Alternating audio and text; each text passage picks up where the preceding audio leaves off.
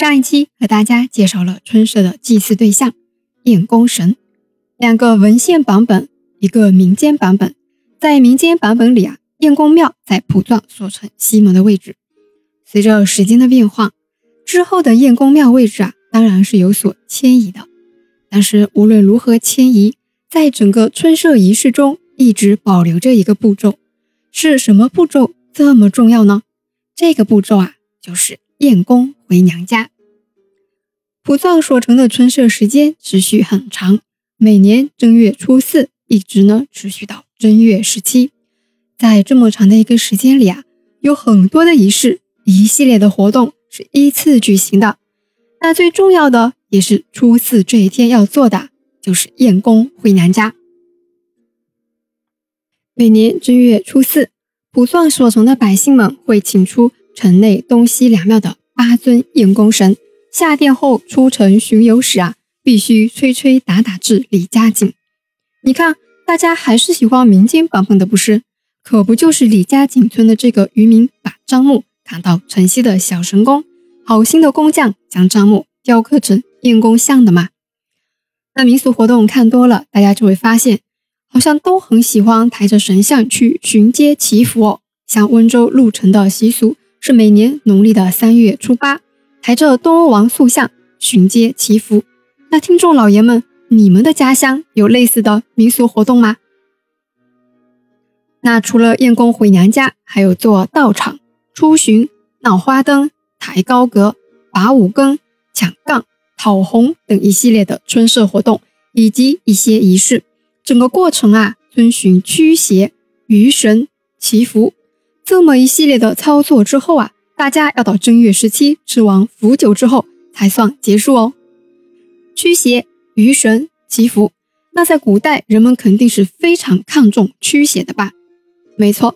这个仪式啊，要在网上举行，拔五更就是其中一项驱邪纳福的重要仪式。这个仪式啊，它太重要了，也太热闹了，参与的人啊很多很多。没有想到，逐渐成为了整个村社的代名词。也就是说，今天我们问到蒲藏所城有什么独特的民俗活动呀？得到答案啊，就是拔五更。对于蒲城的人来说呀，拔五更是头等大事哦。那既然是活动嘛，肯定呢是有组织者和指挥者的，不然参与者就乱成一团了，对吧？那组织和指挥呢，由谁来担任呢？公开选举，是不是很认真呀？肯定要认真的，因为能担起这个重担的人啊，必须要有一定的号召力和办事能力的。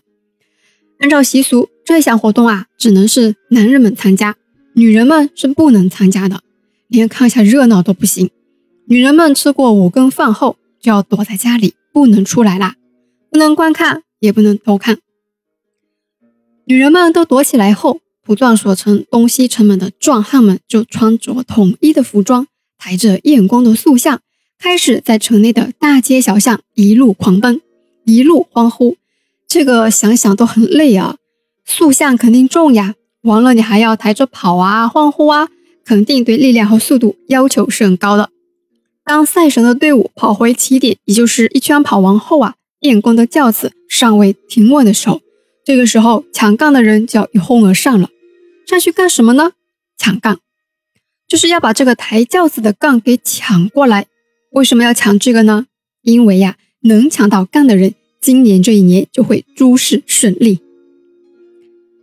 抢到杠子的人，身后的 BGM 啊和鞭炮声就会同步响起来，紧随其后。送他们出城，或者送回家，这个需要力量和速度的活动，果然是需要男人啊！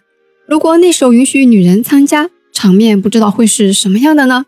我想啊，也一定会是非常热闹的。好啦，关于蒲藏所城的所有一切呢，都有大家讲完了。在交通不便的古代，蒲城呢可谓是浙闽之间交通要道中的一个重要驿站哦。那时候啊，也是诗人络绎，聚商访客。来往不绝的，一直到二十世纪三十年代，普藏所城呢还是这一带政治、经济、文化和贸易中心。到了今天，普藏所城呢已经是一座历史文化名城，在岁月静好的时光里，向大家诉说他自己的历史。欢迎来普藏所城，欢迎来苍南，欢迎来温州，我们下期见。